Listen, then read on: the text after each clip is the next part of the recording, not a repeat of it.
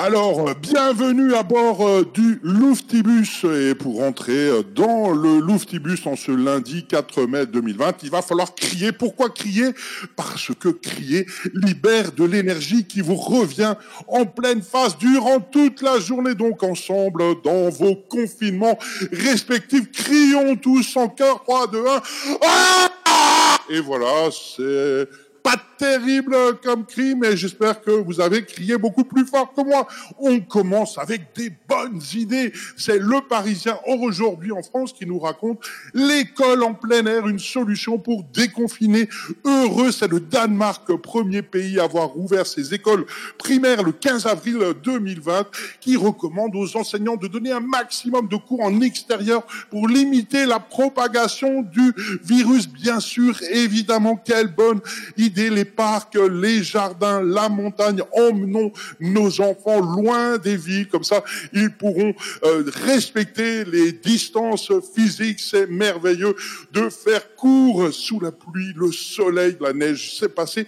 Mais en tout cas, on va pouvoir s'amuser si euh, le ministre de l'Éducation nationale se rend compte que c'est une bonne idée. L'école en plein air, quel suspense Autre bonne idée à découvrir, c'est l'ISF européen pour rembourser la dette du coronavirus. Et oui, incroyable. Les déficits et les dettes publiques explosent partout alors que tous les gouvernements se demandent comment est-ce qu'on va rembourser tout ça? Eh bien, trois économistes euh, reconnus euh, français ont cette bonne idée d'impôt sur la fortune à, l'échelle européenne. Et euh, voilà, c'est tout simplement, bah, on va prendre 1% aux personnes les plus riches en, en, matière de patrimoine, qui ont plus que 2 millions d'euros, un taux d'imposition de 1 à 3% euh, selon la richesse. Et puis voilà, en 10 ans, tout est remboursé. Elle n'est pas merveilleuse la vie. Donc l'impôt européen, évidemment, c'est pas encore fait. Tout le monde ou presque sera contre, mais en tout cas, on peut tester, on peut y réfléchir, on peut y penser. Voilà l'impôt européen à découvrir dans Boursorama, par exemple, avec euh, trois économistes français, dont Emmanuel Suez, euh, qui n'est pas euh, Emmanuel Suarez, la conseillère municipale de Mulhouse. Un nouveau métier à découvrir avec euh, les dizaines de millions de chômeurs qui arrivent pour nos étudiants. Écoutez bien le quotidien économique Les Échos qui nous raconte une nouvelle profession, consultant anti-syndicat. C'est aux États-Unis que ça se passe. C'est un marché estimé à 340 millions de dollars outre-Atlantique, un, un, un, des rares marchés qui ne va pas connaître euh, la crise. Hein. Les entreprises recourent à ces consultants pour empêcher l'implantation de syndicats. Ils dépensent donc des millions de dollars pour s'attacher leur service, une profession aussi stratégique que polémique à l'heure où la crise aggrave les tensions sociales.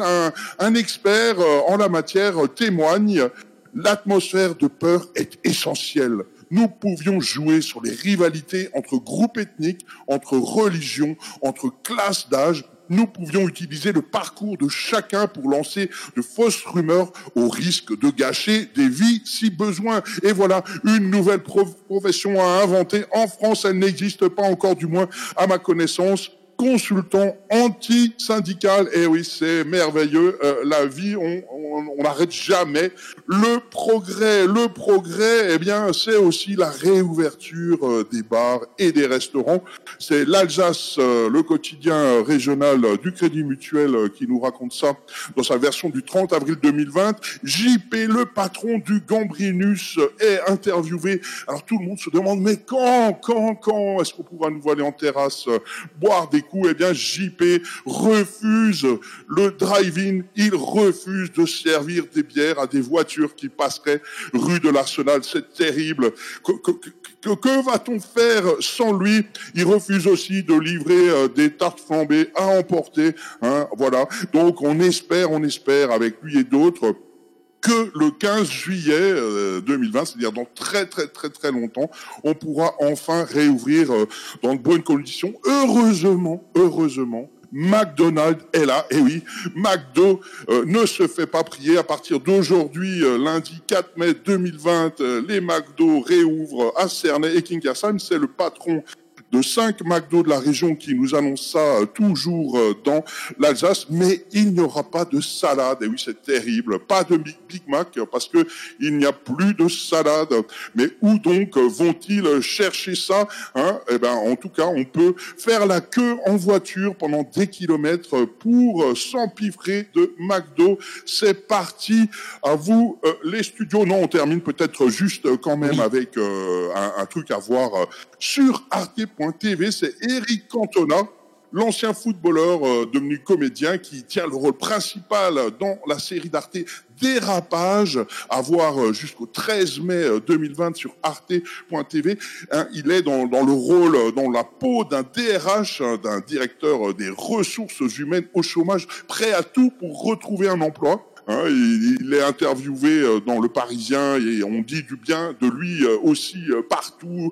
On est dans un système qui est là pour broyer l'être humain. Et oui, c'est à voir jusqu'au 13 mai, dérapage surprenant et incroyable sur arte.tv. C'est gratuit et voilà, on se dirige vers euh, la fin de cette matinale. Peut-être, euh, Kenny, un, un dernier... Un petit dernier, allez. Allez, une dernière euh, petite info.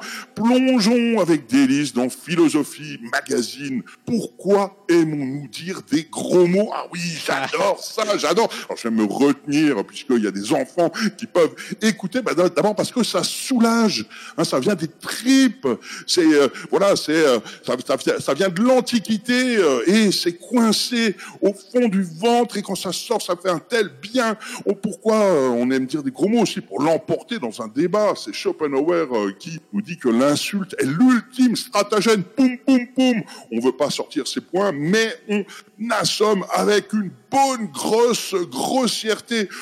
Montaigne, lui, nous dit que c'est pour choquer les bien-pensants, bien sûr, évidemment, la provocation, qu'est-ce que c'est bon? Enfin, pour terminer, Pierre Bourdieu nous dit, parce qu'on déteste les chichis, le plaisir de dire des gros mots vient de la fierté d'appartenir à un monde qui ne fait pas de manière. Voilà, donc je vous laisse plein de gros mots en compagnie de Kenny. oui, plein de gros mots, merci beaucoup. Jean-Luc Chronique à retrouver sur radio-mne.com.